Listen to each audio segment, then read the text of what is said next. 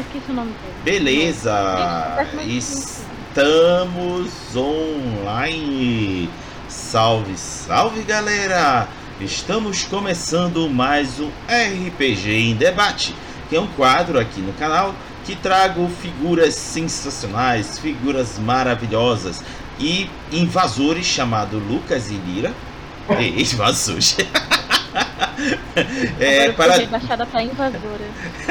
lamentável, lamentável. É, para debater sobre isso, para debater assuntos dos mais variados sobre RPG, mas são os meus invasores queridos. E aqui com a presença ilustre do Cello. Mas calma que eu vou fazer as devidas apresentações deles. Antes de mais nada, a galera vai chegando. E quem já vê aí aguardando pela gente, será que tem alguém aí? Aí, aí, aí. Bom, eu espero que tenha. e quem for assistir a gente depois, bom dia, boa tarde, boa noite, boa madrugada. Olha, tem, tem sim! O Loli Genko! Boa noite, obrigado!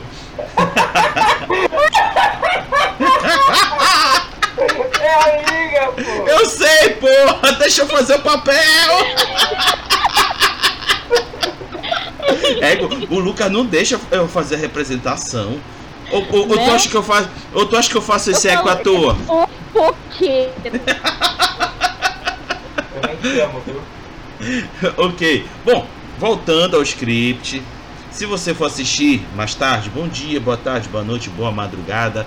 Sinta-se num lugar confortável, seja no chão, na cadeira, no sofá, na poltrona, na parede, no teto, tá valendo. O importante é estar confortável para nos escutar, pois estamos começando o RPG em Debate, cujo tema de hoje é RPGs com personagens adolescentes. E aí, vocês nunca jogaram algum RPG com algum personagem adolescente? Eu já, mas, mas eu não vim aqui para falar, eu vim aqui para escutar desses três. E aí vocês falam, Raga, quem são esses três? Aí é a deixa que eu tenho agora para apresentá-los, se o Lucas me deixar, né? Porque ele, ele já me cortou duas vezes hoje. Mas vamos lá. E, naturalmente, falando de Lucas, vamos apresentá-lo. Lucas Malk reside na Baixada Santista, é controlador de acesso vigia da Prefeitura de São Vicente. Joga RPG desde que, se estende por se entende por gente por influência do pai, onde começou a narrar em projetos de amigos da escola. Ama jogos de terror como Chazer Kala ou jogos insanos como o Paranoia. Tem como projeto o RPG Board Game para Todos, que é focado em acessibilidade, onde também fala de lançamentos de jogos pelo RPG FC ou adaptações de filmes, séries e animes em seu perfil pessoal. Luquinhas, querido, amado, idolatrado, salve, salve, o onipresente e onisciente, diga um oi pra galera. Valeu, pessoal. Boa tarde, boa noite, bom dia e boa madrugada para quem é de dia. É, hoje vamos falar sobre RPGs com crianças e adolescentes. Traga sua juventude para fora.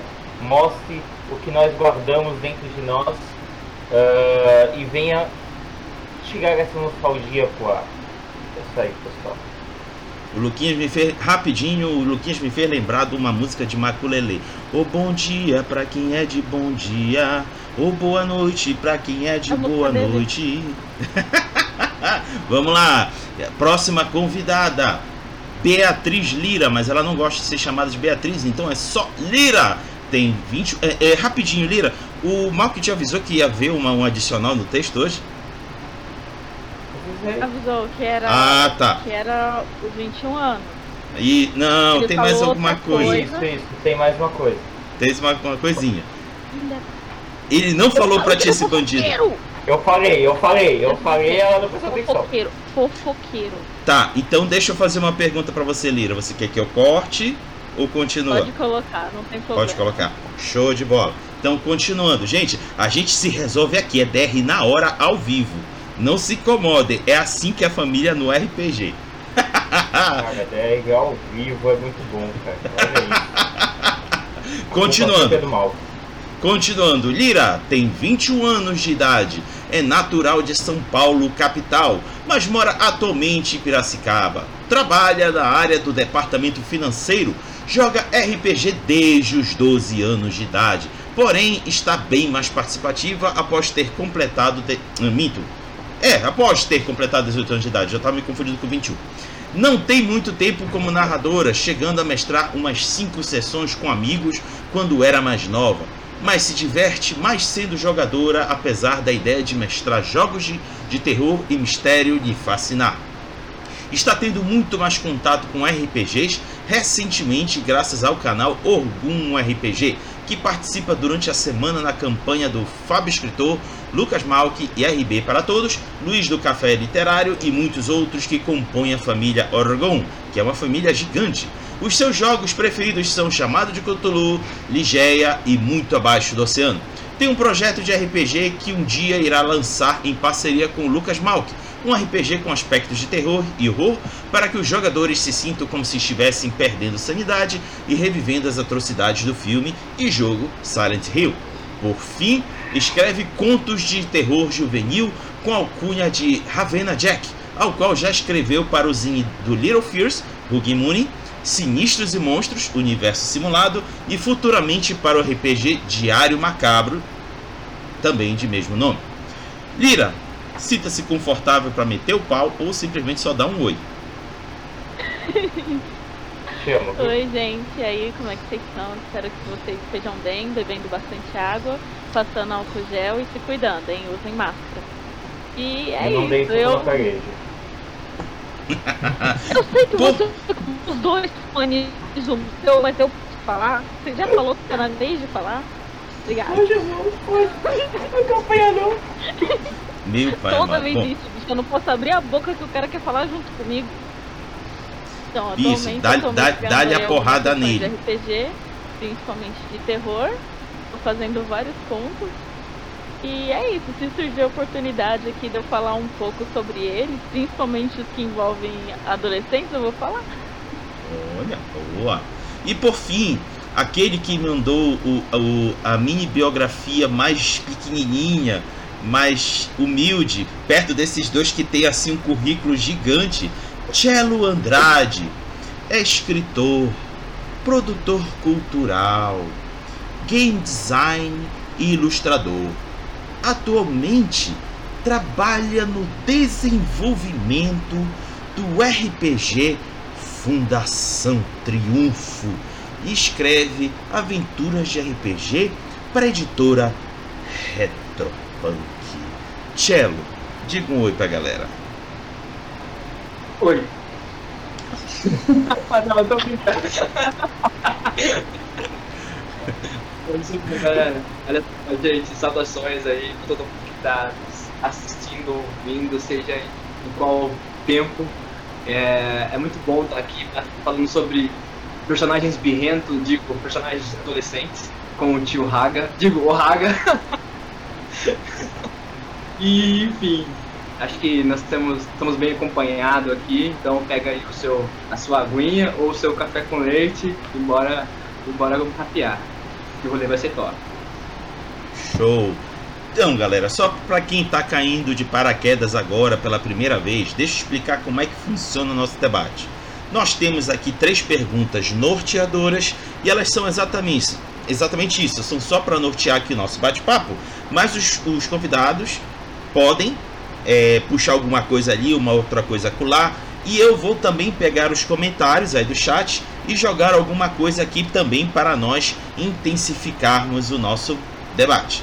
E vamos à primeira pergunta, que é qual é a sua relação com RPGs que tenham como protagonistas personagens adolescentes? E o primeiro a começar é o Lucas. Como é, como que é a pergunta que eu, cortou aqui pra mim? Sem brincadeira, cortou mesmo. Qual é a sua relação com RPGs que tenham como protagonistas personagens adolescentes? Cara, a minha relação é que os RPGs mais divertidos que se tem é quando você realmente você joga com crianças e adolescentes. Quando você pega justamente quando você ainda é um adolescente ou criança, que julga, julga é, justamente, eu faço muito amigos, fazia, né, antes da pandemia, amigos da escola, então é um pessoal justamente dessa idade. Justamente sim, adolescentes são crianças jogando. Então eles estão justamente just, é, descobrindo uh, dentro do jogo o que o pessoal já da antiga já conhece. Porque muitos deles não conhecem o RPG. Conhece o RPG, conhece o RPG do videogame. Conhece o RPG uh, de alguns filmes, conhece do Stranger Things, que fez o puta de um sucesso agora. Mas eles terem jogado é pouco. Então isso é muito bom ver a, a curiosidade deles. Aí quando você pega o pessoal adulto, velho, que nem churraga, aí você tem que pegar, você traz a nostalgia, a nostalgia para a pessoa. Você traz justamente aquilo que ela guarda, aquela criança interior, justamente para fora, e aí começa a brincar, começa a, a se divertir. Tem pessoas que falam assim, pô, mas é difícil você interpretar um adolescente. Por quê? Você nunca foi um? Porque das duas uma, ou você está sendo um, ou você foi um, ou você ainda continua sendo um. Porque assim, eu sou, eu sou praticamente um adulto aquecido, eu sou uma criança aquecida. Eu só tenho, na verdade, eu tenho 33 anos com mentalidade de TI de vez em quando. Isso quando não é men menos. Mas isso é muito divertido, principalmente quando você pega jogos dessa temática. Jogos que você está descobrindo as coisas como criança e você não tem obrigações como adulto.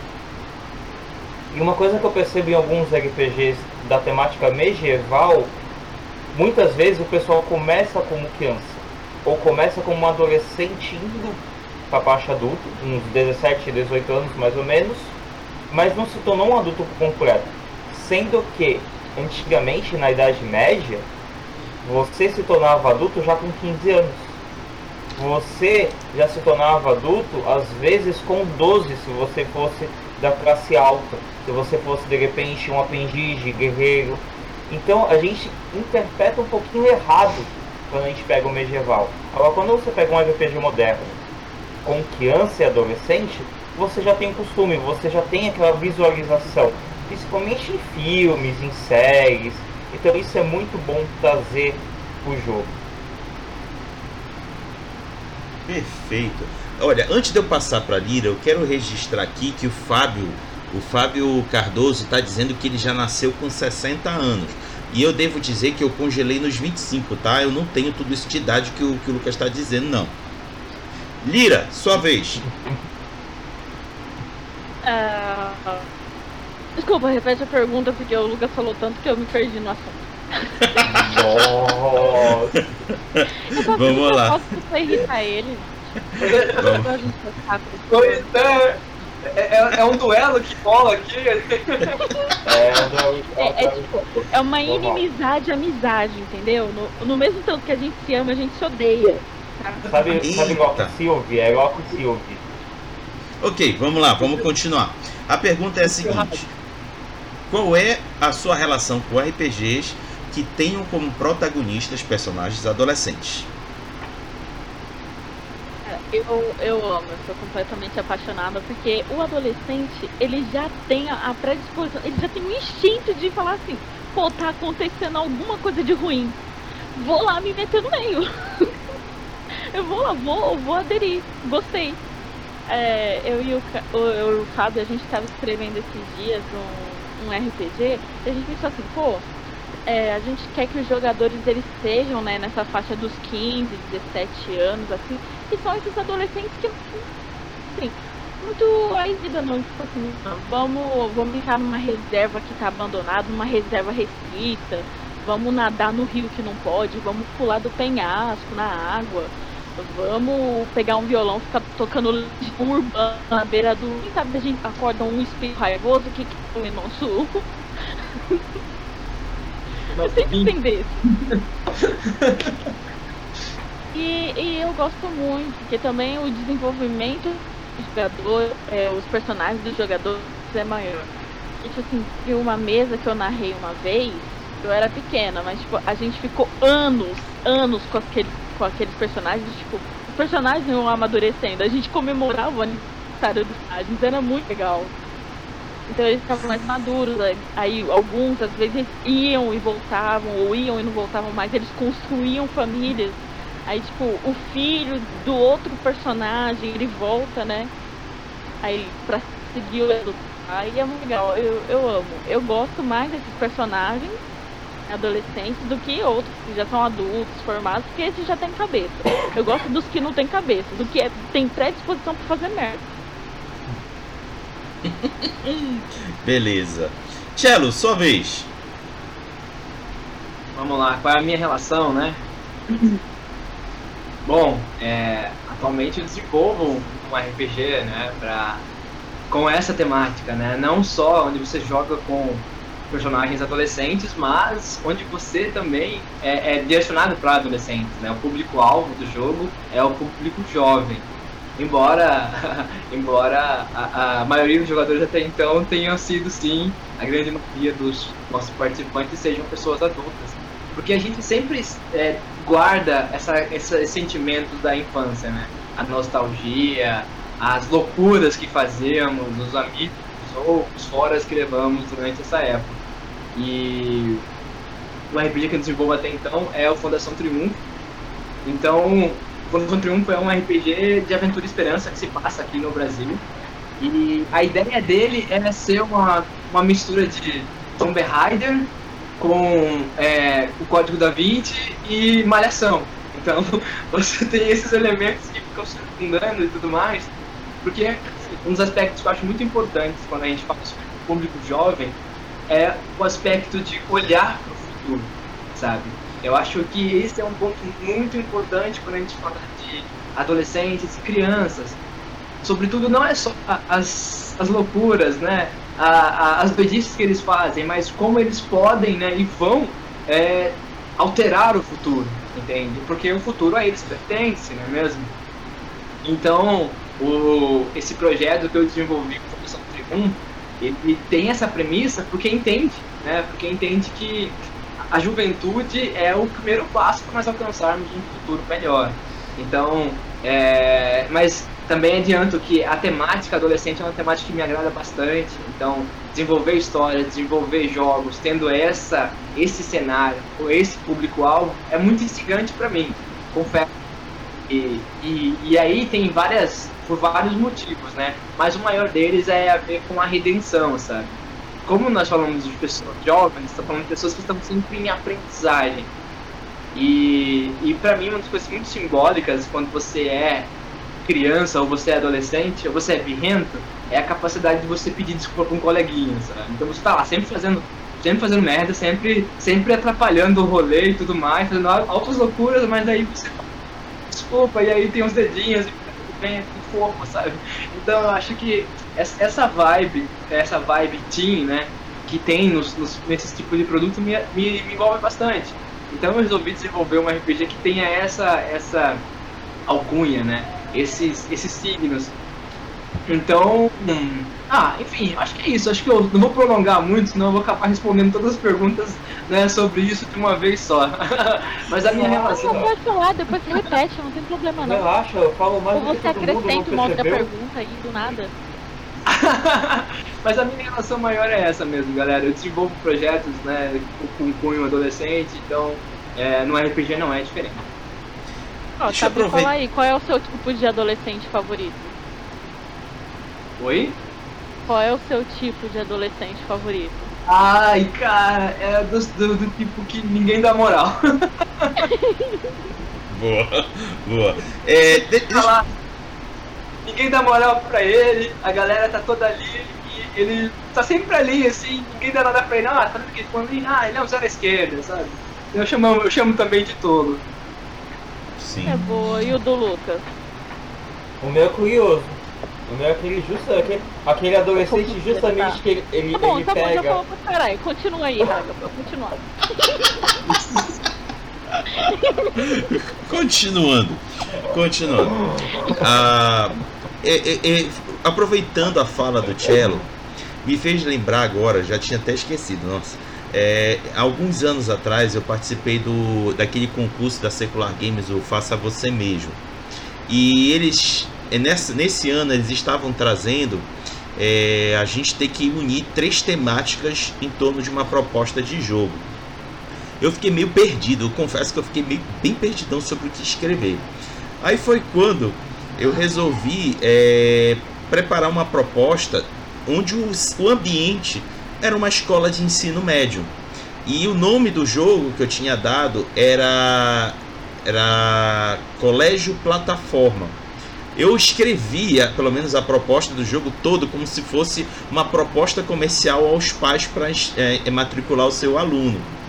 É, eu curti escrever o jogo, até porque a, as propostas, a, a, o sistema em si funcionava em torno das habilidades que são demandadas dentro de uma escola, seja capacidade de assimilar conhecimento, seja a capacidade de realizar tarefas esportivas. É, acabou que o resultado final faltou muita coisa, faltou muita coisa para poder atender de fato a um, a um jogo que a, a galera pudesse querer jogar até uma motivação. Inclusive fizeram uma crítica bem legal, que faltou até uma, uma motivação de desafio, que é esse o ponto. Eu dessa volta toda, mas eu quero falar dessa questão do desafio. É, foi um ponto fraco apontado em cima da minha proposta. E eu pergunto para vocês, é, por exemplo, principalmente para o Cello, Cello, como tu trabalha essa questão do desafio nas aventuras do, de RPG para adolescentes? Boa, cara, boa, boa. Bom, é, ao, durante a minha, a minha, meu aprendizado, né, para poder se contar histórias, eu fui aprendendo algumas estruturas que eu acho muito, muito importantes e, e acabei aderindo a elas, né? Porque o, o mercado de contação de histórias, de roteiros, storytelling, existem diferentes tipos de narrativas, diferentes tipos de forma de contar a mesma história. Aí eu fui assimilando as que mais me interessavam, certo? E, e uma delas é o shonen, né? A gente tem um nome específico agora, gente, que agora eu não vou conseguir falar porque é uma palavra japonês. Mas o, as, as maneiras de contar histórias no, no, no Oriente é um pouco diferente do Ocidente. No Ocidente nós estamos acostumados com a famosa jornada do herói e tudo mais. Mas no, no Oriente nós temos um outro tipo de narrativa que agora eu não vou saber pronunciar, que começa com K, é... ah, eu vou tentar aqui, vamos lá, acho que vale a pena para poder pagar o pico aí e aumentar a audiência. Gente, se alguém souber, se alguém souber aí o nome dessa narrativa direitinho, vocês botam no comentário. É alguma coisa Kincho Meketsu. Kincho tem, Kincho tem. Ah, é isso. Kincho Tenketsu. Alguma coisa nesse sentido. Que quer dizer, em tradução livre, né? Narrativas é, narrativa sem conflitos. E os shonens, né, os jogos, a, todas as paradas ali que vêm, é, principalmente do Japão, eles são produzidos dentro dessa narrativa, sabe? Então, o, a, o brasileiro, a decada do Brasil, assim, geral, que gosta de pop, gosta de animes, adora os shonens. Né? Então tem lá Cavaleiro Zodíaco, é, Naruto, Dragon Ball Z, que são famosos, assim, mundialmente, porque se apropriam dessa estrutura, sabe? Então, a primeira coisa que eu faço para poder trazer os conflitos é, tio Haga, como é estão falando de adolescente hoje, eu vou chamar você de tio Haga. eu tio Haga! Não, assim, antes que o Cello continue, eu posso até dizer que realmente me chamo de tio Haga. Até antes da pandemia, eu estava dando aula de capoeira numa cole... num colégio de ensino fundamental. Então era é basicamente isso que me chamavam, tio Haga. Hum. Pode continuar, Thiago. Eu adoro ser chamado de tio, cara. Eu tenho, tenho quatro sobrinhos, tipo, e a molecada da rua aqui também me chama de tio Cello, eu adoro. Mas, então, e aí eu me apoderei dessas estruturas, certo? Uh, mas indo direto ao assunto, né? Tô enrolando aqui, gente. Não, relaxa. Relaxa. mas, enfim, uh, que tipo de confusão podemos colocar que faça sentido pra molecada? Primeiro, pra eles, salvar o mundo não é tão importante. Tirar... É, é aquela história, tirar a nota, a nota no, na, na linha da, da, da, da prova é, o, é a missão principal deles. Que eles sabem que o bicho vai pegar se eles não tiver, se não tiver nota boa. daí no Fundação Triunfo, cara, a gente coloca esse plot, né? Porque eu, eu sou. Eu sou. Eu gosto muito de, de filmes como Transformers, né? Onde o mundo tá sempre acabando. E, e aí eu gosto de colocar esse plot, sabe? O mundo tá acabando e é você quem vai poder salvar o mundo. Só que aparentemente a molecada, ainda mais se for uma molecada que tá jogando, eles vão falar assim, ah, acho que não é tão importante salvar o mundo. Então a gente cria uma série de camadas, sabe? Para poder é, construir um enredo com conflitos que atraiam essas crianças, esses jovens que estão jogando RPG, alguns deles é pela primeira vez.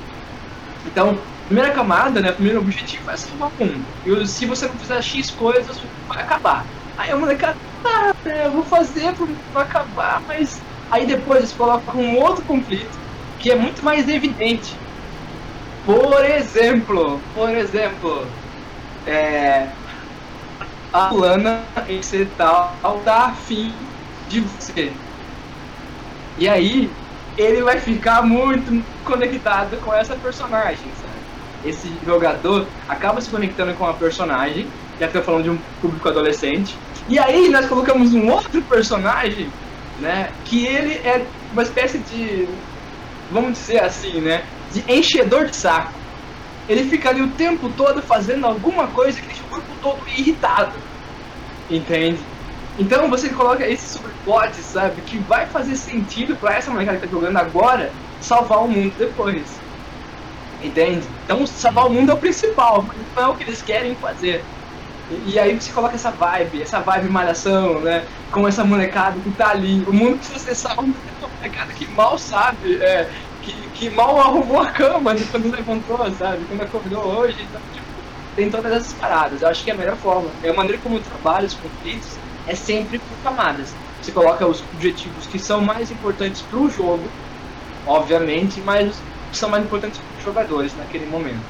E para os personagens dele também. Show, show. Beleza. Vamos então agora para a segunda pergunta. A pergunta é: na sua opinião, quais são os encantos de se jogar um RPG com personagens adolescentes? Lira, você começa dessa vez. Ah, eu acho que o encanto maior. Peraí, deixa eu só ver se não vai cair no, na, na última pergunta. Acho que não. Hum, ah, não, não. Tá de boa falar sobre isso. Então, o que mais me encanta é, tipo, eu tento colocar isso bastante no, nos meus jogos, ou quando eu vou interpretar, ou quando eu vou narrar, é a questão da amizade, a preocupação que, que um adolescente tem com o outro. Porque, tipo assim, nunca tem um, um adolescente completamente sozinho. Mesmo os que estão sozinhos, eles estão, tipo, em algum tipo de, de conexão com outro. Seja por rede social, pelo celular, ou é só um vizinho, ou uma pessoa que nem é desse país, né, de um outro país que ela conversa. Essa questão da amizade, isso tão encantador, tão bonito. Tipo assim, ah, nosso amigo fez merda, tá bom, a gente vai brigar com ele, mas a gente vai defender ele. Só quem pode falar mal desse merda é a gente. Eu acho isso muito legal. E é... também, tipo, a criatividade que eles têm de resolver. Conflitos. Assim, é, teve a PG que eu narrei na quinta-feira, é, os caras, é, o pessoal lá da Orgon, eles indo, não, vamos na casa dele para descobrir, não, depois a gente vai na casa do demônio, não, mas depois a gente fazer isso, eu na minha cabeça, gente, por que, que vocês tentam queimar? Quando vocês queimam uma foto, vocês atraem o demônio direto pra vocês, é bem mais fácil. Mas eu, eu acho muito legal que, que eles inventam uma dinâmica diferente. Realmente todo mundo entra na dinâmica do, do, do adolescente. Todo mundo já tem essa. Como é que é? O instinto da quinta série dentro de cada um. e pega isso. Eu acho isso tão legal. Chega em qualquer pessoa e fala assim, você conhece o Mario? A pessoa já vai rir automaticamente. Ela pode não conhecer nenhum Mario, mas ela vai rir. Pergunta quem é a Dani, quem é a Larissa. Já tá intrínseco no personagem, não é nem no personagem, né? Já tá intrínseco no ser humano. Não pode perguntar mais da Dani na sociedade. Tu me fizeste lembrar uma coisa, Lira. Tinha uma brincadeira que era a, a, a, a desgraça das mães Cara, começava. A mãe é tão. A mãe é tal. É tipo assim, é, é, a galera sabia o nome das mães de cada um. O pessoal não decorava a fórmula de matemática, não, devo, não de, decorava a formação gramatical da, da, da, das frases, mas o nome da mãe de cada um, todo mundo sabia de có e salteado. Aí quando começava, falava. É a mãe do seu fulano de tal, é a mãe, é a mãe. Ei, rapaz, até substituir no hino nacional partes do hino pelo nome da mãe essa galera fazia. Rapaz. O que eu sabia do hino do, do hino nacional era o virão do Ipiranga, barra funda, a mãe do Lucas escorregou, bateu a bunda, tudo, toda vez, toda vez aí. O Lucas ele, caralho, gente, eu não aguento, mas vocês só falam da minha mãe. Aí a gente começou a zoar com a mãe dos outros amiguinhos, né? Do Igor, do Rafael, da... mano, até uma amiga minha que ela, tinha a conhecida dela de suspeita de uma mulher que era mãe dela, a gente descobriu o nome dessa mulher que era suspeita de ser mãe dela só pra colocar na música. É foda, velho. É foda. É, e o pior, como a, a Lira acabou de falar, é tá todo mundo lá, tava todo mundo enfileirado, fazendo o cântico do hino, todo mundo sério. Aí de repente, é, é do Ipiranga, aí, aí, aí surge o nome da mãe de repente, substituindo. Aí todo mundo, Fulana! O pessoal levanta a voz. Eu, puta merda. E aí faz o quê? Deixa rolar. Lira, quer terminar? Desculpa, eu tô te interrompendo tanto. Não, sem problema. O pior é tentar segurar o riso depois, né? ou não, ou quando soltam no meio da sala de aula também. É, teve um que foi. Era, foi eu e o meu melhor amigo. Nosso melhor amigo, que eu tenho amizade com ele até hoje. Tipo, a gente pode ficar meses sem se falar. É um mandar mensagem pro outro falando A, o outro mandando é, mensagem de áudio rindo. É incrível. Aí a gente. Eu ficava fazendo gracinha do outro lado da sala. Tipo assim, eu tava aqui, ele aqui eu fazendo gracinha aqui, ele ficava rindo aqui. E quando o professor percebia, pronto, já era. Vai fazer o quê? Vai botar pra fora da sala? Aí eu ficava passando de um lado pro outro, na janela, fazendo graça e ele rindo lá sozinho. O professor achando que ele tava louco. Beleza. Ó, eu, eu quero avisar pro Cello que o Jaime tá aqui acompanhando a gente, o Jaime Cancela. E ele já adotou aqui o tio Raga. Tô lascado. Depois, quando a gente for começar eu e ele, eu já sei que ele vai me chamar de tio Raga. Beleza, Jaime? Tchelo, sua vez. Você pode repetir, por favor, a pergunta? Claro, não tem problema. Nós estamos na quinta série. Eu repito quantas vezes for necessário. Repete a pergunta, tio Raga. a minha caneta aqui, eu não prestei atenção. tá certo. Vamos lá, meu aluno. Pergunta, pergunta é. pra ele se é bom tomar dois copos de água quente. Oh, caramba. A pergunta é a seguinte, Chelo. Na sua opinião, quais são os encantos de se jogar um RPG com personagens adolescentes? Ah, essa mesmo. Só queria ver se você lembrava. Bom, cara, os encantos de jogar com personagens adolescentes, né? Ah, eu, eu sempre mesclo as coisas, né? Jogar com personagens adolescentes e jogar com adolescentes. É, são duas coisas distintas, mas no meu subconsciente elas estão bem, bem, é, bem unidas. Mas vou tentar separar agora. Quando nós jogamos com personagens adolescentes, é muito interessante, porque, como eu falei anteriormente, né, tem uma palhinha sobre isso, uma coisa que sempre se atrela a uma pessoa jovem é o fato de você ser um protagonista errante. Por você não ter vivenciado todas as experiências do mundo, você não sabe como lidar com elas. Então, jogar com personagens é, jovens, com personagens adolescentes, é encantador puramente por você é, ceder aos seus sentimentos, sabe? Ceder à raiva, ceder aos ciúmes, ceder às paixões, e isso pode criar. Eu sempre falo que o drama são ferramenta, é a principal ferramenta para você querer fomentar a sua mesa de RPG para se tornar épico. Não são os combates, são o drama. Se você botar um drama no combate, aí o seu combate vai ser épico. Caso contrário, vai ser uma luta que podia ter sido um e-mail. Mas, enfim, aproveitando, é, você tem esses aspectos, sabe? De você poder ceder e tá tudo bem, porque você não sabe como lidar com isso. Você não sabe como lidar com a solidão, você não sabe lidar com uma traição, não sabe como lidar com a opção de perdoar ou não perdoar.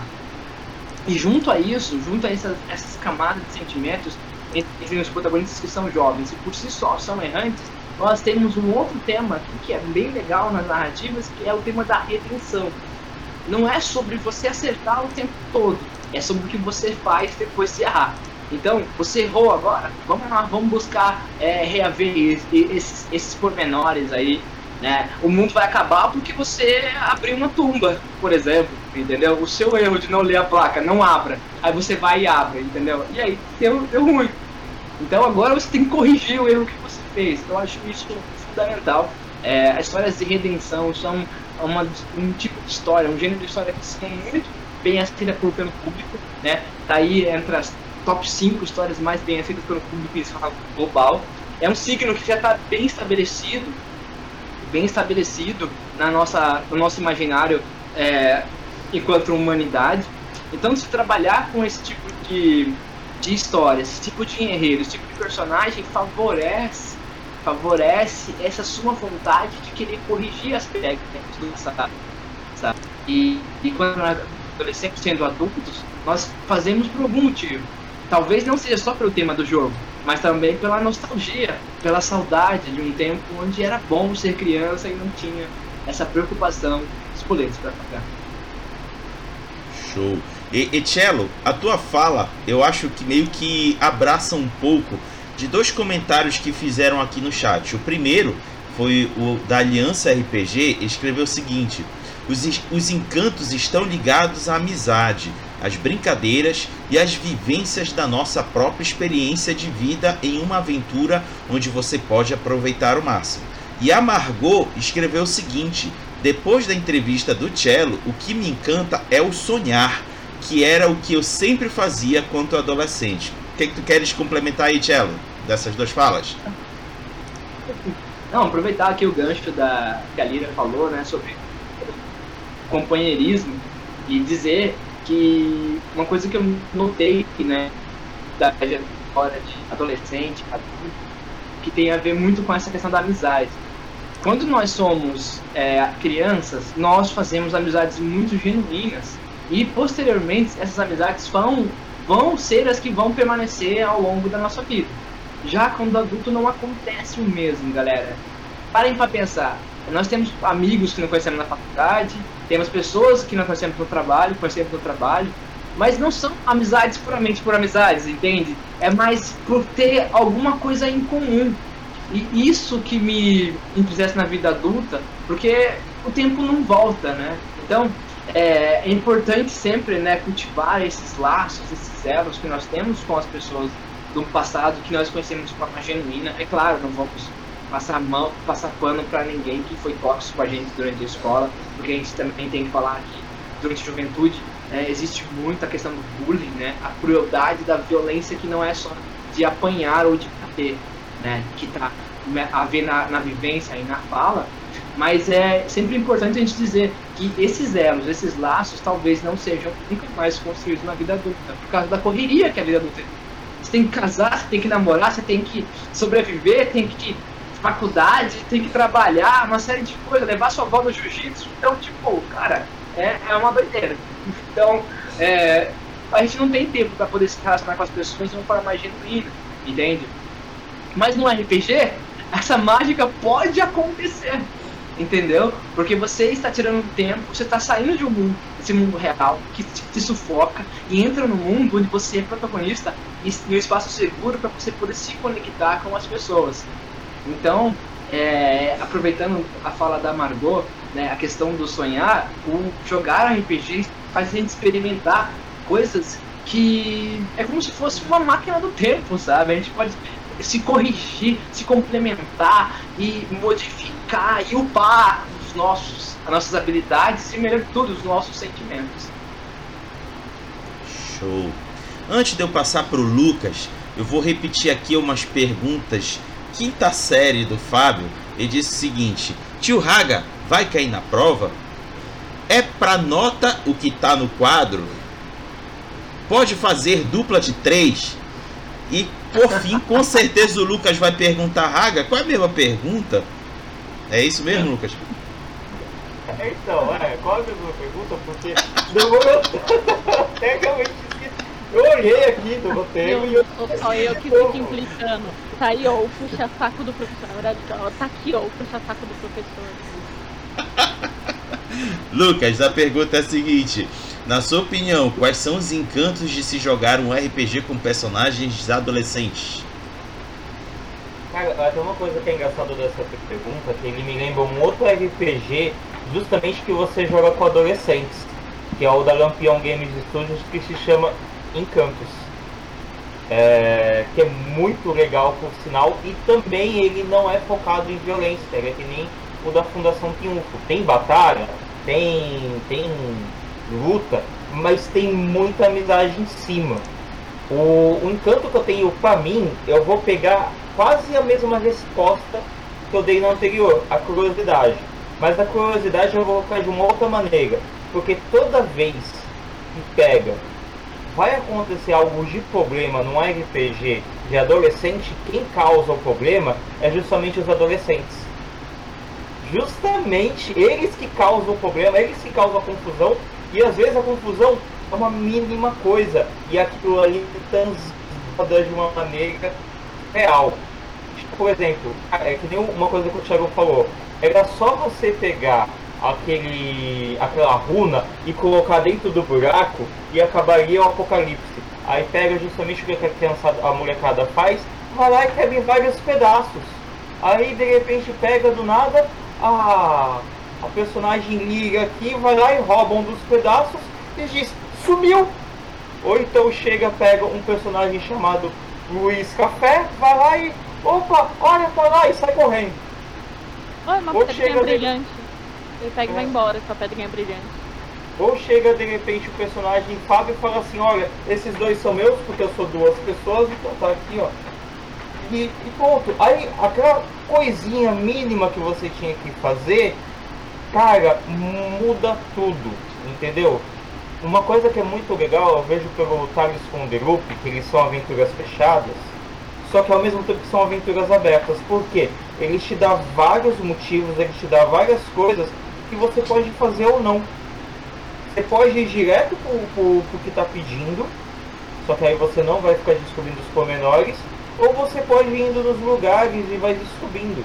Porque também uma outra coisa que o, o Thiago falou, a gente acha que o adolescente não tem preocupação, mas ele tem bastante.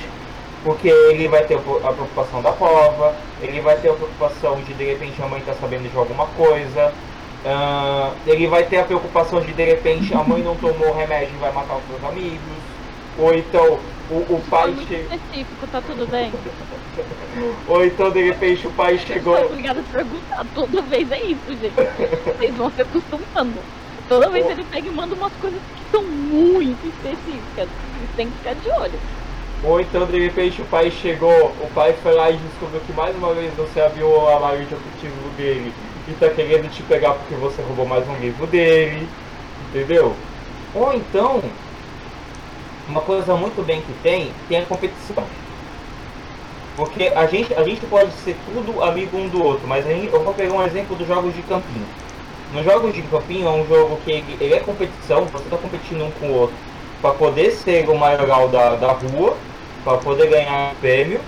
Só que se você for parar para analisar, é uma competição saudável, é uma competição que, olha, eu não consigo fazer tal isso, mas a outra pessoa vai te ajudar.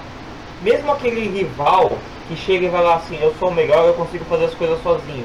Mas ele começa a te ajudar a chegar, olha, eu estou ajudando ele porque ele não vai conseguir fazer. Então pega, fica aquela competição, isso tinha muito na escola, de um tá ajudando o outro. Um tá competindo com o outro, mas tá ajudando. Entendeu? E aí chega quando de repente vem aquele cara que ele quer fazer bullying, ele quer praticar o, o mal, ele é justamente o que está mais isolado. Ou então ele pega, ele tem aquele grupinho dele, mas é só aquele grupinho. E justamente você que sempre está ajudando o pessoal, você cada vez mais está aí junto dos outros. Entendeu? E aí você quando coloca isso com jogos de RPG é sensacional. Eu tenho um RPG que eu gosto muito que você joga com adolescente, que é o Classroom Deathmatch. É um jogo de competição que é literalmente um mata-mata. Só que você, no próprio RPG, ele fala, você pode de repente não matar os seus amigos. É o objetivo do RPG? Não. Mas você pode justamente tentar unir o pessoal e fugir da ilha. Lógico, no final todas as cabeças vão explodir por causa da bomba que está ali. Mas e se você descobrir uma maneira de tirar aquela bomba? Então, você modifica todo o RPG. Você pega um RPG que todo mundo é adulto, você muitas vezes não consegue fazer isso. O encanto de um RPG com adolescente você consegue fazer. Você consegue pegar aquele livro que está falando justamente aquilo e mudar todo o livro, mudar toda a história, mudar totalmente. Ah, o, o jogo é para ser terror e você faz uma comédia. O jogo é para ser uma comédia e você faz um terror. Então, esse encanto que tem, dificilmente não tem outros jogos. Agora, num jogo com adolescente, tem. Beleza. Olha, eu vou aqui jogar no peito do Cello. Cello, é o seguinte, tem dois comentários que eu acho interessante tu desdobrar aqui e a gente também dar nossas opiniões. A primeira é a seguinte, do Aliança RPG. Adolescente, adolescente sempre é curioso e isso é uma excelente motivação para o mestre usar como combustível para a aventura. O que, que tu acha disso, Cello? Ah, perfeito. É isso. Em, em, suma, pode ser um dos grandes motivadores para os personagens. Né? Mas a curiosidade talvez não seja a única, entende? Que já vem intrínseca no personagem. E aí cabe ao mestre trazer alguns ganchos partindo da própria história do personagem, o background dele, aquele background gigante que a gente não vê. Então, vai, vai ser necessário agora. Então, é, aí, e a partir disso fomentar a quantidade. Eu acho, assim, é importantíssimo. Até porque, é, mesmo em jogos, em jogos adolescentes, o mistério é uma grande, mas uma grande ferramenta aliada à narrativa que pode ajudar a manter as pessoas engajadas. Porque nós estamos falando de jogo sobre adolescentes. Em geral, né, em geral, gente, jogos adolescentes, eles não têm aquela temática clássica do D&D de matar e pilhar. Entende? As propostas de jogos adolescentes sempre vêm com algo mais.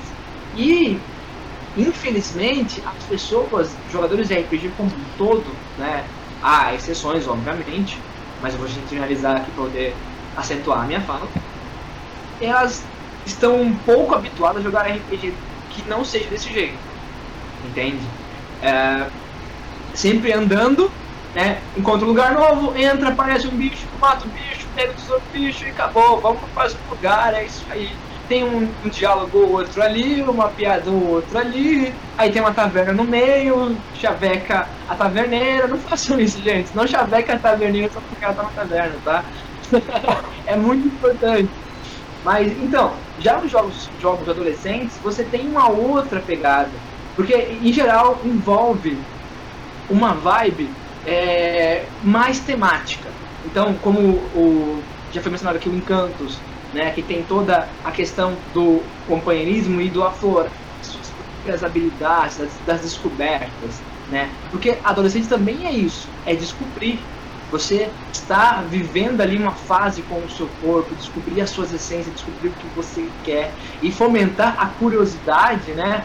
em relação a isso também é importante. Por que, que você tem, é, por exemplo, você está jogando um RPG fantástico, você pode colocar que o personagem tem uma tatuagem enigmática, e aí fomentar e inspirar que ele corra atrás de descobrir o que essa tatuagem quer representar.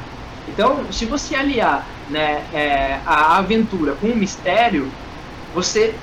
E, e curiosidade tem a ver com isso, né? Curiosidade tem a ver com aquilo que a gente desconhece. A porta do desconhecido tem além daquela porta, sabe? Que nem aquela brincadeira de entrar na casa mal assombrada, que vai a molecada toda, difícil que você entra, entendeu? Eles estão ali porque estão todos curiosos para poder ver o que tem na casa assombrada.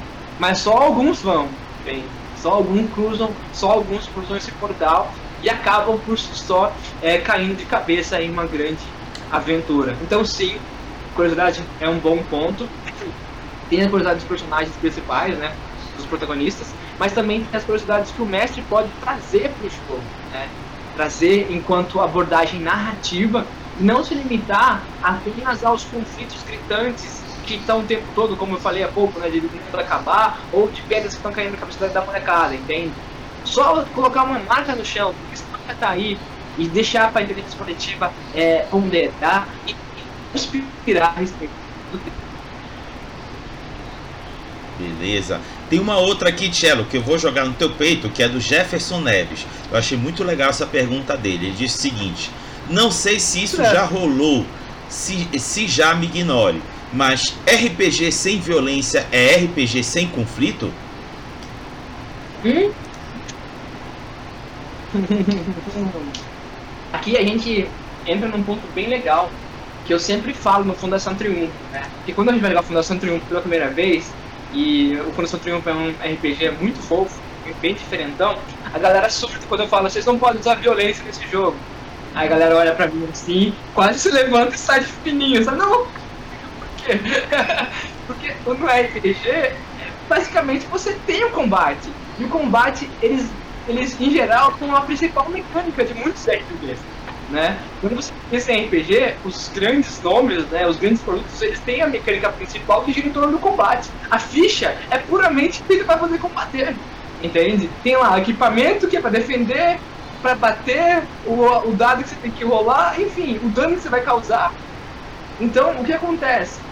Coração Triunfo é um jogo onde a violência ela, ela existe, obviamente, mas ela é uma coisa que fere os jogadores. E aí, como tal, vocês não usam dela, vocês se é, enfrentam, né? E aqui eu posso dar uma palhinha sobre o RPG pra galera poder entender melhor.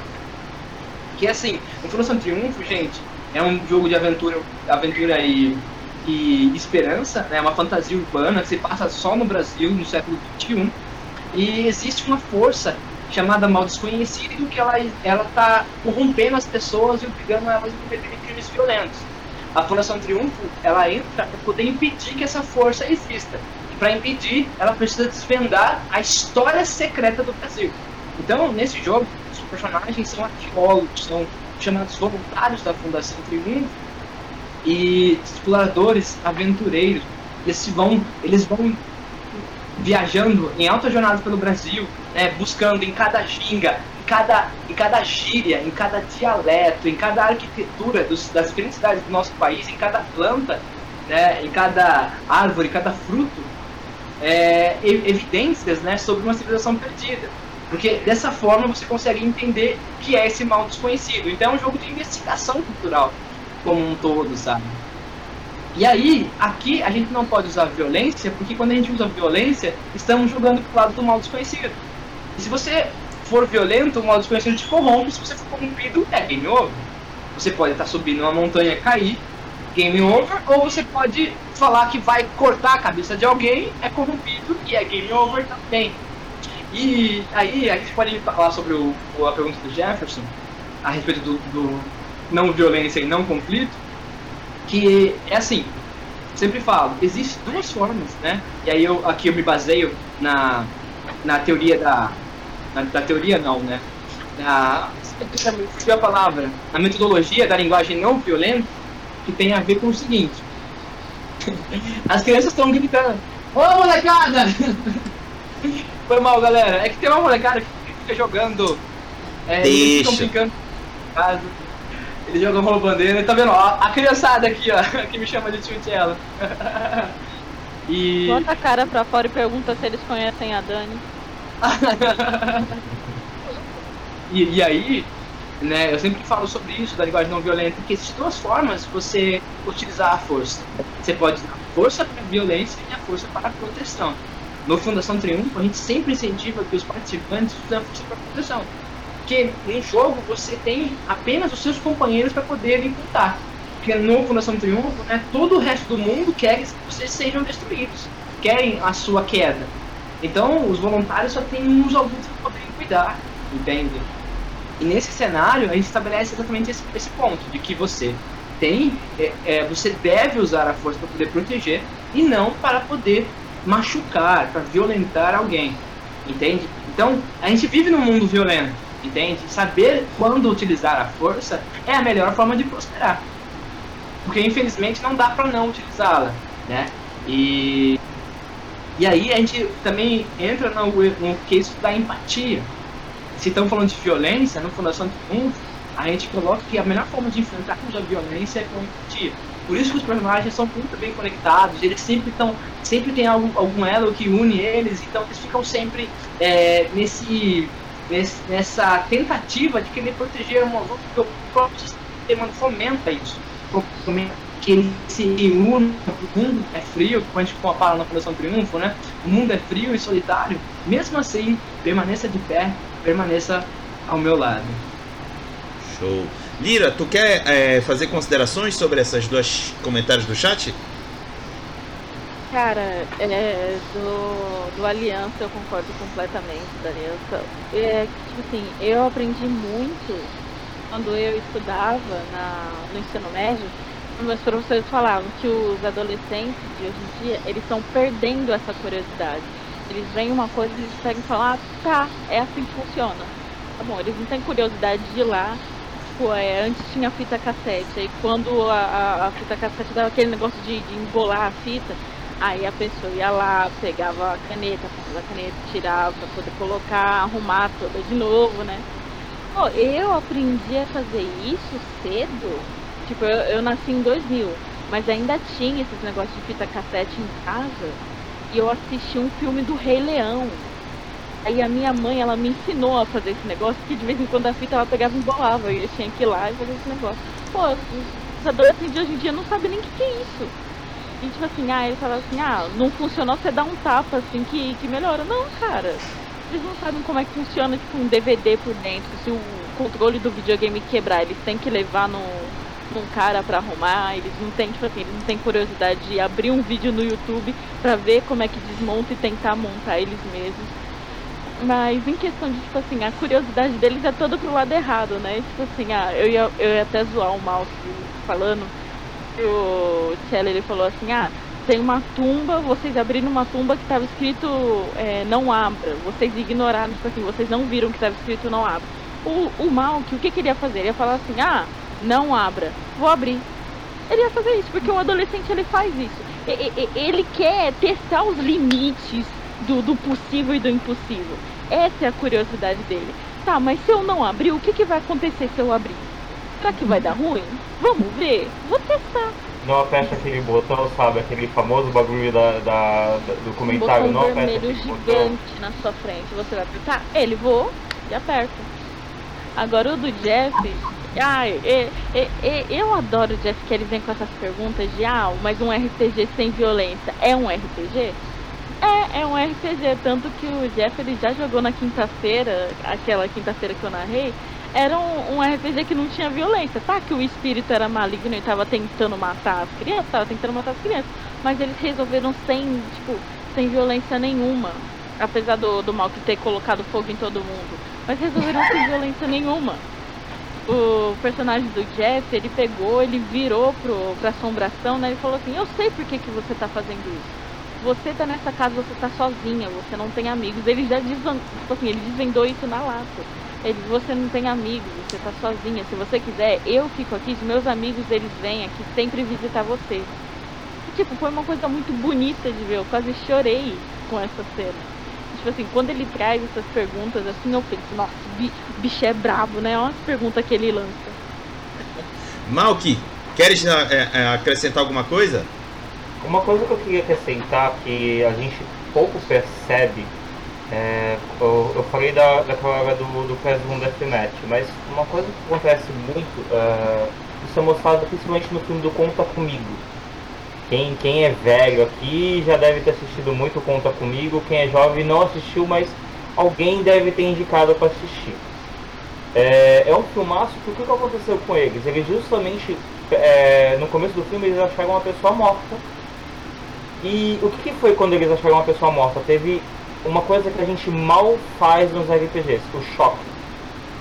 O choque da realidade, o choque de você achar uh, algo que você não entende, que você não compreende, o que você não está acostumado a vivenciar.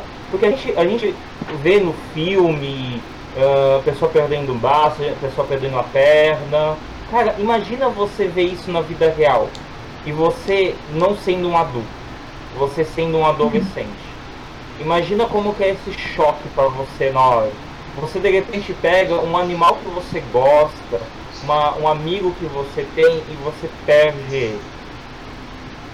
Entendeu? A sua cabeça muda, a tua mentalidade muda, tu, o teu jeito muda. Entendeu? É, uma coisa que o, que o Thiago falou também que é, que é verdade. É, da parte de quando você tem dificuldades. Imagina você criança e você de repente tem que pagar o quarto você morta. Você, aí você paga assim, pô, uma criança não aconteceu isso. Tem criança que acontece isso, cara. Tem criança que às vezes aonde ela mora ela tem que pagar para estar lá. Ela precisa de repente pegar e ajudar o pai, a o pai ou a mãe ou um enteado que mora. E aí? Como que é a mentalidade da cabeça? Entendeu? Ela vai ter que usar a violência? Não, mas ela vai ter um conflito interno, ela vai ter uma dificuldade para poder isso. Uma solu ela vai ter que gerar uma solução. Ah, eu vou roubar, mas e se eu roubar eu vou parar onde? Na cadeia, no, na FEBEM. E quando a pessoa ela já sabe que isso é errado, o que ela vai ter que fazer? Então muda isso, ela vai ter que pegar, ela vai ter que modificar isso. Entendeu? Tanto que tem, tem principalmente dois jogos lá fora no Japão que eles são justamente de temática de não violência, que é o Ryutama. É, eu não lembro o nome do outro jogo. E se você usa violência, você perde XP.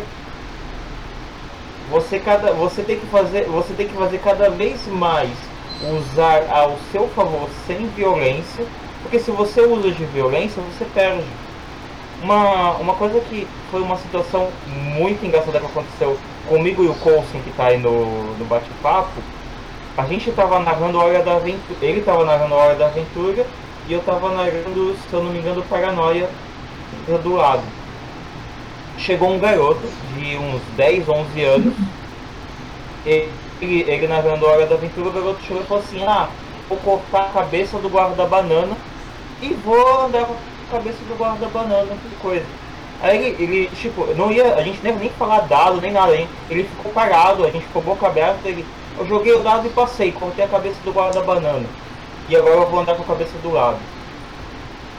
A gente ficou sem reação, porque é um garoto de 10 a 11 anos. E aí você vai parar pra pensar, ele está acostumado isso com o jogo de, de RPG de videogame. Porque no jogo de RPG com videogame muitas vezes acontece isso. E não tem um diálogo, não tem uma conversa guarda para fazer você soltar. Isso, Golden Sky, Sky Stories. É, esse mesmo, esse é outro que eu não conseguia lembrar o nome. E, e nisso, pô, era o certo ele se fazer? Era legal? Foi divertido? Não foi. Todo mundo ficou bloco aberto e ficou com medo do garoto a mesa inteira. Então a gente, a gente demonstrou para ele, logicamente o Coulson, que não foi certo ele ter cortado a cabeça do guarda-banana. E, e, isso ficou na nossa cabeça até hoje. Aí imagina isso, um, um jogo tipo do Shadow, como que vai ser? Ah, game over total. Você, totalmente você foi corrompido.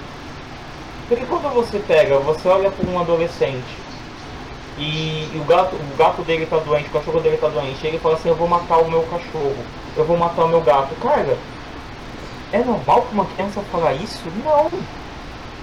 Entendeu? E hoje em dia, uma coisa que tem muito triste que acontece é que até isso, indo para a parte do, do tom de tirar a curiosidade, é tirar a inocência que tem das crianças. Eu acho horrível quando chega, quando a gente está ouvindo um rap de, que fala sobre pornografia, que fala sobre palavrão, é cantado por uma criança. E aí chega, vão lá, olha que bonitinho, o garoto tá cantando lá, vem sentar no. Cara, não dá nem para terminar a fase, não dá nem para terminar a música. E, e não é bonito de se ver isso. Porque a criança ela pega, o adolescente, é, não importa a idade que tem antes dos 18, ela está perdendo a inocência que ela tem, ela está perdendo aquilo que ela tem e está fazendo algo que, cara, a gente vai fazer como adulto e muitas vezes dá consequência errada. A gente está vendo hoje em dia crianças que estão tendo filhos. Meninas de 10, 11 anos tendo filhos. Cara, não perca, não deixa teu filho perder essa inocência. Não deixa a tua criança interior, não tira essa inocência que você às vezes tem dentro de você. Quer ser curioso? Ótimo, mas não perca essa inocência que há dentro de nós. Beleza. Bom, vamos Ô, a. tio, Manda. é, deixa eu queria só acrescentar uma coisinha aqui, pegando carona nas falas da, da Lira e, e do e do, do, do Lucas, Lucas. né? Queria cumprimentar o Jefferson Neves aí, abraço meu querido. Que é, é a respeito assim, ah, a gente não tem, a gente não tem um combate né, no Fundação Triunfo tem, existe no Fundação Triunfo, que é, eventualmente os personagens vão precisar enfrentar inimigos, né? Mas é aquele combate estilo filme da Marvel, que a gente costuma falar, né? Soquinho aqui, soquinho ali, o cara cai acabou, ele some do cenário, sabe? No, no grandes casos. Mas é, o combate não é o principal, pela pela forma de conflito. Ah, dando um exemplo, né, nós temos alguns tipos de desafio no Triunfo, e um desafio é o combate, mas um desafio pode ser o drama. Você pode rolar os dados para poder fazer um drama.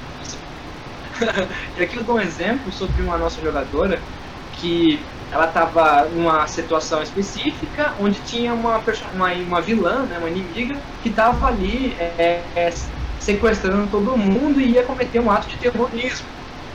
E a personagem, a primeira coisa a fazer é sentar a porrada nela, certo? Vou lá, vou dar um socão nela, vou dar uma porrada, roubar a arma, nananana. Mas aí, ela olhou, ela se atentou à, à descrição né, do cenário, do jogo, da personagem, e ela resolveu fazer um outro olhar. Né? Ela resolveu olhar mais empático, porque ela viu que a personagem estava falando de matar, de explodir, mas estava chorando, estava com um olhar triste no rosto. E aí o desafio mudou de um combate para um drama. E aí ela, ela rolou os dados não para poder combater, atacar, mas para poder entender, para poder se conectar com a inimiga. E aí isso gerou uma, uma outra forma de resolver o mesmo conflito, que foi através do diálogo, do entendimento, porque ela percebeu que a vilã tinha alguns pormenores que se conectavam com ela. Então, forma empática de resolver os problemas, entende?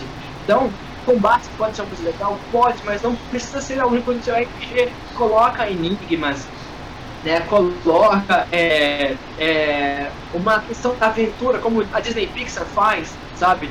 Cai um prato, aí o prato derruba um outro prato, que derruba uma bacia, que derruba um monte de talheres, os talheres vão cair, enfim, cai alguém. Então, tipo, sabe, você trabalha com uma criatividade no RPG para construir cenas que são puramente alucinantes e divertidas, mas que não envolva você atacar alguém. Então, obrigado, é, Jefferson, pela pergunta, cara. É um grande aqui fomentador né, dessa, desse debate. Show. Vamos à terceira pergunta norteadora, que vocês vão perceber que a gente já falou basicamente dela, mas aí agora vai meio a galera vai meio que canalizar. A pergunta é: para você, em termos de cenário e sistema, casamento dos dois, o que um RPG com personagens adolescentes deve trazer? Dessa vez quem começa é o Cello. Ah, bom, eu vou, vou puxar a sardinha, pra, a brasa pra minha sardinha ou é a sardinha pra minha brasa? Não me lembro da... Mas falando sobre Ação Triunfo, né, galera? Ele é um RPG, ele é um jogo, é uma coisa divertida, de aventura, exploração e mistério, como já falei aqui anteriormente. Mas ele também é uma coisa para potencializar esse fim de vida que estamos jogando. E eu falo potencializar porque, obviamente, o público-alvo do nosso projeto é o público jovem, mas é também qualquer pessoa. Porque estar, estar com maior, mais idade não quer dizer estar mais sábio, infelizmente. Não é? Não é só porque você viveu mais que você tem as aprendizagens que vem com os anos. Não, é, não funciona bem assim, entendeu? Aprendizado é uma questão de aprendizado. Não tem a ver com, com o tempo. Passou o tempo, você acordou amanhã tá ganhando XP. Não. O XP ganha pelo roleplay, entendeu? Então lembrem-se disso. E aí, e na vida também não é diferente. Ah, e aí, é, no Fundação Triunfo, a gente quer é, estruturar algumas coisas que tem que estar junto ao cenário, que são fundamentais, tanto para os personagens adolescentes, mas também para o público que está jogando. Porque, de novo, né, adolescentes quer dizer futuro e futuro quer dizer aprendizado, pelo menos do meu ponto de vista.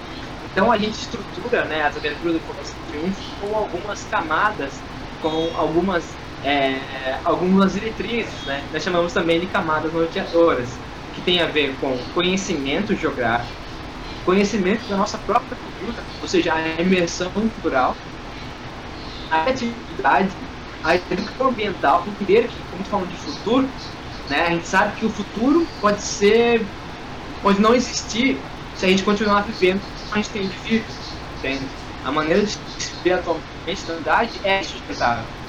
E existem diversos debates sobre isso, então por que não usar o RPG para debater sobre isso também, já que o RPG é, é um espaço seguro. Uh, e além disso, é, tem também a empatia, é, a criatividade, entre N coisas que você já ganha na RPG, mas tem também o fato em você usar a empatia. Porque a melhor forma de viver em sociedade é entender que não dá para prosperar sozinho, né? É, só é possível prosperar em comunidade. Você pode até morar sozinho. Ah, eu moro sozinho na minha fazenda, lá no Mato Grosso. Tá, mas você não consegue viver sozinho. Porque se você está vivendo agora, você está com fome. Você tem um computador, entendeu? E isso não foi feito por você, ó. Até então, né? As peças, a internet que você está utilizando, são coisas que vêm de terceiras, porque a humanidade é isso. É, é a gente tudo junto e misturado. Né? Tecido junto. Essa complexidade. E, então, a, a, empatia torna uma espécie de habilidade procatada para essas pessoas que estão jogando Fundação Triunfo jogarem bem o RPG, mas também utilizar essas ferramentas para fora. Então, o meu ver, qualquer RPG que vá falar sobre crianças, adolescentes, precisa ter algumas diretrizes importantes em relação a como essas pessoas vão viver no, no mundo real. Entende? Porque essas duas coisas estão atreladas. Uh, você não pode e a realidade dos indivíduos que estão jogando o seu jogo. E, e, aqui entra um ponto que eu sempre bato tecla, né? Que é sempre trazer a nossa realidade, nosso jeitinho pelas mesas de jogo. Entende? Porque o RPG é um espaço tão bonito, tão seguro para a gente poder falar sobre as coisas importantes para nós. E de repente você está tão focado nas coisas lá fora que não usa esse espaço para poder se auto-melhorar, sabe? Então, é, dentro desse, desse lado mais pedagógico, mais educativo do RPG, você pode transformar uma aventura épica em algo que realmente funcione para você, que transforme você. E isso não pode, para mim, não pode faltar, porque é, as histórias ficcionais construídas com adolescentes também têm esse intuito, esse, esse, esse intuito, né? De você direcionar o futuro, direcionar para o aprendizado, se você olhar para qualquer história com tema jovem, com jovens, conta comigo que o, que o Malco falou aqui há pouco, é exatamente sobre isso, né? Sobre olhar para o futuro e entender as, as, suas necessidades do agora, pensando no futuro, no companheirismo, etc. Que são coisas que a gente pode usar para a vida, não só mas também na vida. Então, eu acho que o cenário e as mecânicas têm que estar atrelado a esse tipo de ensinamento. Se você é um jogando, você está aprendendo isso. Se você aprendendo para você, mas se você é adulto jogando de adolescente, você está aprendendo isso para poder ensinar para alguém. E a lei é clara, galera. Todos nós temos responsabilidades com as crianças do nosso país. Sendo você pai ou só um vizinho. Entendeu? Todos os adultos são responsáveis pelas crianças em seu entorno. Show. Lucas, sua vez. Repete a pergunta de novo, tio Raga, só pra gente não perder o costume. ah, vamos lá. Para você, em termos de cenário e sistema, o que um RPG com personagens adolescentes deve trazer? Cara, eu acho que o, o primeiro que você tem que fazer é, é, é fomentar a curiosidade que tem, com, tanto com o cenário, você chegar, você encher curiosidade não ficar naquela mesmice. Ah, não, mas o RPG já sente você tem que ir pra escola, aí você tem que voltar para casa. Não. Quem aqui nunca tentou várias vezes fugir da aula? Quem aqui nunca tentou pegar e era para ir para escola e não foi para escola? Foi brincar na casa do amigo, alguma coisa do gênero. Logicamente, isso é errado, isso é errado. Mas Muita gente fez isso. Muita gente chegou e não era para ir para escola e foi pro campinho. Então, você tem que pegar, você tem que usar essa curiosidade com o pessoal, com a responsabilidade que tem. Porque você pega, você tem uma responsabilidade, só que você vai preferir ir para a escola ou você vai preferir ir para casa mal assombrada? Casa mal Você- assombrada. Você vai preferir ir para a, a festa ficar lá com seus pais? Ou de repente descobrir o que, que tem no sótão do. no sótão ou no porão do dono, do, do dono da casa? E descobrir de repente que é um homem mosca? Descobrir o que, que E tem aí? no, no porão dos Epaminondas. Referência de Casa Exato. Monstro pra quem conhece. Exatamente. Então, você pegar você no cenário e no sistema, unir os dois, eu vou concordar com o Thiago.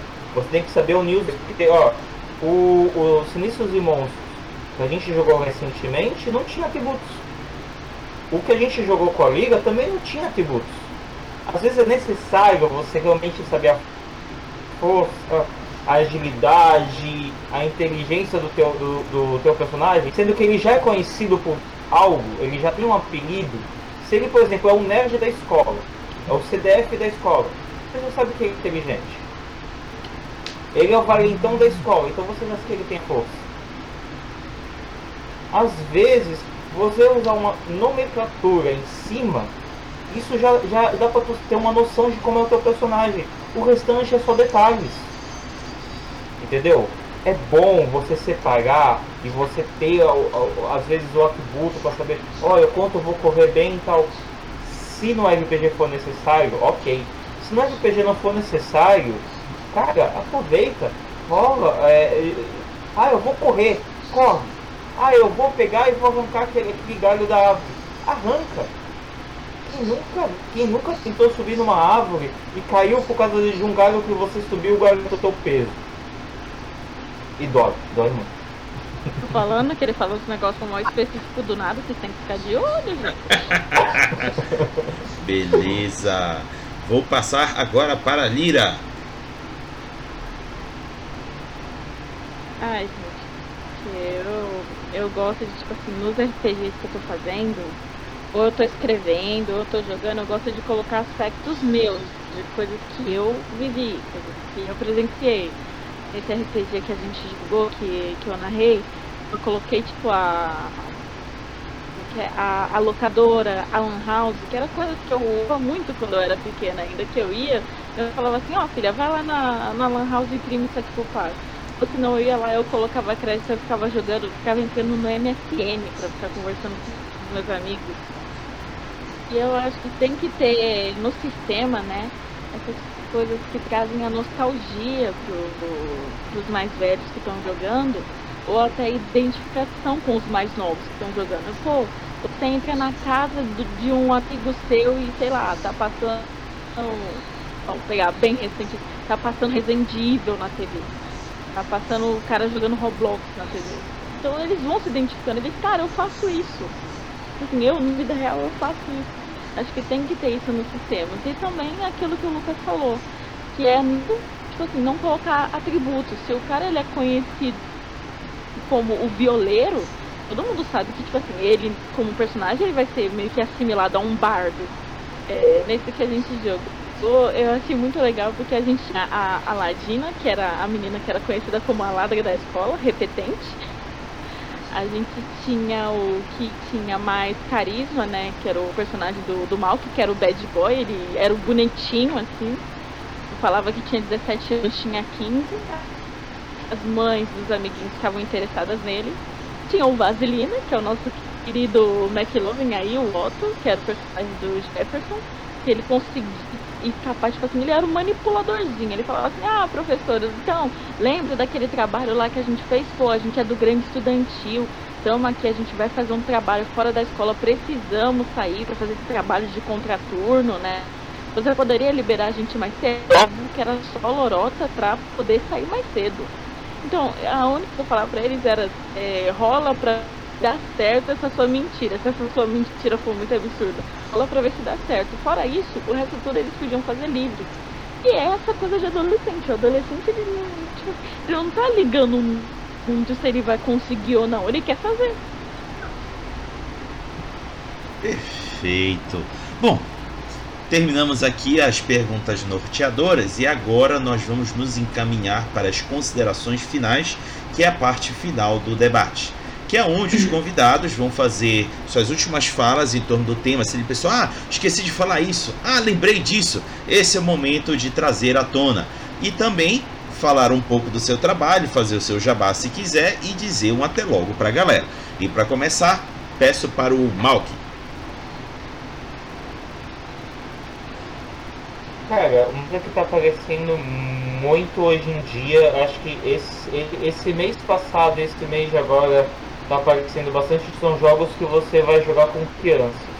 O Mask, que tá aí agora, tá terminando o financiamento coletivo, você vai jogar com super-heróis adolescentes, você vai jogar justamente com os sidekicks, como são chamados, né? Aqueles parceiros dos super-heróis. Você não vai ser exatamente um super-herói, você vai jogar justamente com a geração X com o, o Robin, com aquele pessoal que está aprendendo a ser um super-herói, tipo Boku no Hero Academia. Você tem o. Eu entendi errado. É, eu percebi, eu percebi. Maluco, eu quase entendi Boku no Pico, velho. Eu já ia falar, mano, não tem super-herói em Boku no Pico. Eu falei Boku no Hero Academia!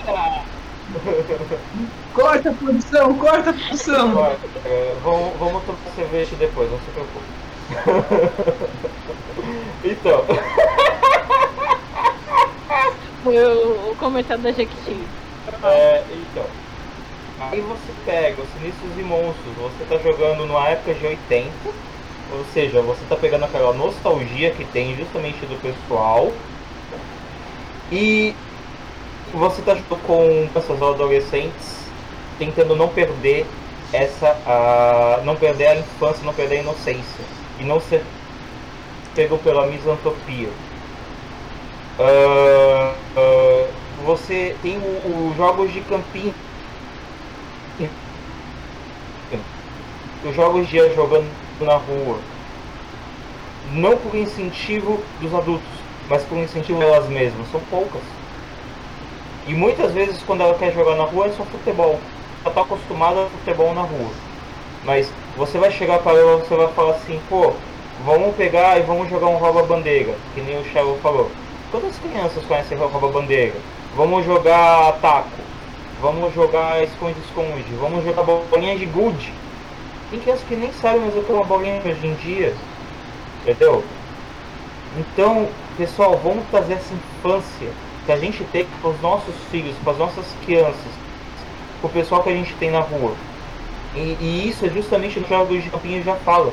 Pegar isso que tem para as crianças que você teve e colocar as crianças realmente jogar e passar o livro adiante. Ou então usar até mesmo o próprio livro em si. Uma coisa que eu faço bastante de amigos da escola e é eu mais estou sentindo falta. Então, pega a escola que você de repente quando voltar às aulas, vai lá e mostra o RPG pra galera, vai numa vila, numa praça e mostra pro pessoal, olha, tem esse jogo aqui, pega um tabuleiro, vai lá e mostra, ó, vamos jogar esse jogo aqui de tabuleiro, olha quantas peças tem. Ah, mas eu tô com medo de de repente essas peças serem roubadas ou sumir. Cara, você já tá com esse medo? Quem garante que de repente o pessoal que você vai jogar não de repente não suma? E se sumir na tua casa, sumir na casa de alguém, numa loja. Então, para de, às vezes, consumismo que tem dentro de você e se divirta com o pessoal, não só com o pessoal que tu está acostumado, mas com o pessoal novo. Mostra esse pro pessoal novo. Vamos cada vez mais mostrar isso pro pessoal novo. Para trazer esse pessoal também para o nosso lado e eles conhecerem não só os RPGs que eles estão acostumados a ver, mas os RPGs novos que a gente mostra todo dia, a todo momento, a todo instante. E também assistam as streamings da Algum e as outras streamings que o pessoal tem. Às vezes você tem curiosidade de como vai ser o jogo, então pega, vai assistir a streaming. E Cheryl, antes que a gente esqueça, dia 28 de outubro, vai cair numa quinta-feira, a gente te convida a narrar Fundação Triunfo no Covil Brasil. Você topa? Aê! Beleza. Então, eu Eu já. tava esperando você pedir, tá ligado? É, eu, tô, eu vou passar Tava tipo, depois. me convida, me convida, É. me convida aí. Não, porque na verdade eu já falei isso várias vezes ele. Eu já falei várias vezes pra ele lá na, na, no Covil Brasil, ele até agora não falou com ninguém. Né, Thiago? Bom, é a vez agora da Lira. Gente, desculpa eu tá veio é, cabeça pra baixo assim, é porque eu tô fazendo um desenho que me inspirou a live, aí eu fiz uma. Ai, eu não sei como é que é isso, tá vendo? Fiz uma adolescente tocando Ai, violão e ela encontrou dois monstros. Ai, que fofo. Eu fiquei aí daqui desenhando. Ai. Então, deixa eu ver o que que esqueci. Cara, eu, eu amei, eu adoro vir aqui pro, pro canal do Raga. A gente fica falando, tem um monte de, de assunto aleatório que a gente tá falando. Já falamos dos livros, agora a gente tá falando de dos adolescentes. Eu não sei se eu falei aqui ou se foi em algum outro RPG ou podcast que eu gosto muito de brincar com criança. Brincar com criança, brincar com adolescente, mais com criança, porque criança é mais justo, tá ligado no 220. E pegando um pouco da fala do Malk, é, essa parte de brincar é muito boa. Eu ainda tenho esse negócio de ontem eu fui na festa de uma de um festa de aniversário de um amiguinho da minha sobrinha. Que aí chegou lá, tipo assim, tinha a mesa lá dos adultos, o buffet, né, com chopp, com comida e tudo, e tinha a parte de fora onde estavam os monitores brincando com as crianças. Eu sentei lá e tá os adultos conversando, ah, tá, tá, ah, boleto, ah, tá, meu filho que tá na escola, ah, não, não, não. Aí eu me enchi daquele, daquele papo, eu fui pro lado de fora. Fui pro lado de fora, cheguei no monitor, falei assim, ah, eu quero uma espada de um balão, não, um, um balão de uma espada, e eu quero dois cachorrinhos. Ele falou, ele, estranhou, né? O menino do meu tamanho, ele, quantos anos você tem? Eu, 21. Aí ele, ah tá. Aí ele começou a fazer o, os bichinhos lá ele entregou na minha mão.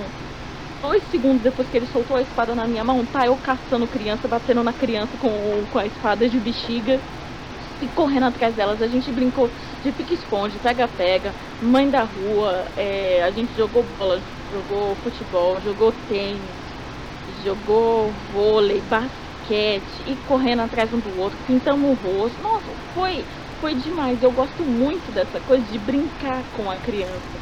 E brincando com elas me deu mais ideias, meus contos, pra escrever. Então eu acho isso muito maravilhoso. Então, gente, se puder, brinque com as crianças, brinque com os filhos. Isso é muito. Além de você aproveitar a infância deles, você aproveita um pouco da sua, você resgata um pouco da sua, das lembranças que você tinha daquela época. Pô, agora lembrando uma outra coisa que é, é tipo, não era muito da minha assim, da minha vivência, mas foi o dia que a minha mãe me levou para Salvador para conhecer a minha avó, que eu só conheci a minha avó, minha avó vindo pra cá. Eu nunca fui na casa da minha avó em Salvador. Aí chegando lá, a casa da minha avó é muito simplesinha, sabe essas casas de vó que é assim, só tem dois, três cômodos, que é no meio da, da, da roça ali do mato. Aí a avó tem um quintal cheio de galinha. Tinha galinha, tinha peru, tinha. É... Ai, esqueci como é que é o nome. Tinha jabuti, tinha sagu, tinha tudo quanto que era tipo de bicho. Eu corri apavorada de uma galinha que queria é, é, bicar o meu pé, eu subi numa árvore. Eu nunca tinha subido numa árvore na minha vida. Eu subi em cima da árvore pra fugir da galinha. Eu- aí eu comecei a conversar com os meus primos, né, que moravam lá. Pô, a gente subiu no pé de jaca pra pegar a jaca direto do pé, abrir uma jaca na mão pra você pegar o, o- o- os gominhos. A gente direto no, no, no canavial lá, tirar as canas pra poder comer, foi muito legal. Tipo, é uma parte da infância. Também, se vocês tiverem a oportunidade de deixar as crianças colocar o pé na terra, vocês coloquem, porque é maravilhoso. Perfeito. Elira, uma curiosidade minha. Os teus primos nunca falaram pra ti da jaca cósmica? Ah, Não, eles falavam só cuidado. que não, que também a gente, não, também teve essa, né? Porque eu não sabia que tipo assim, a jaca, ela tem um perigo tipo assim, às vezes do nada cair do, do pé de jaca. E as jacas são enormes, eram umas jacas desse tamanho. Aí o que que os meus primos estavam fazendo? Era eu e mais umas oito crianças ali, né? embaixo do pé de jaca, subia uma e ficava balançando o galho. E a gente correndo de um lado pro outro pra ver em quem que ia cair a jaca. olha, brincadeira. Mas olha, gente, só para explicar o porquê que eu falei da jaca cósmica. Jaca cósmica é um subterfúgio para quando a, a aventura do RPG se descontrolar, não estiver mais dominando nada, aplica uma jaca cósmica no meio do jogo que todo mundo morre. Não tem quem sobreviva.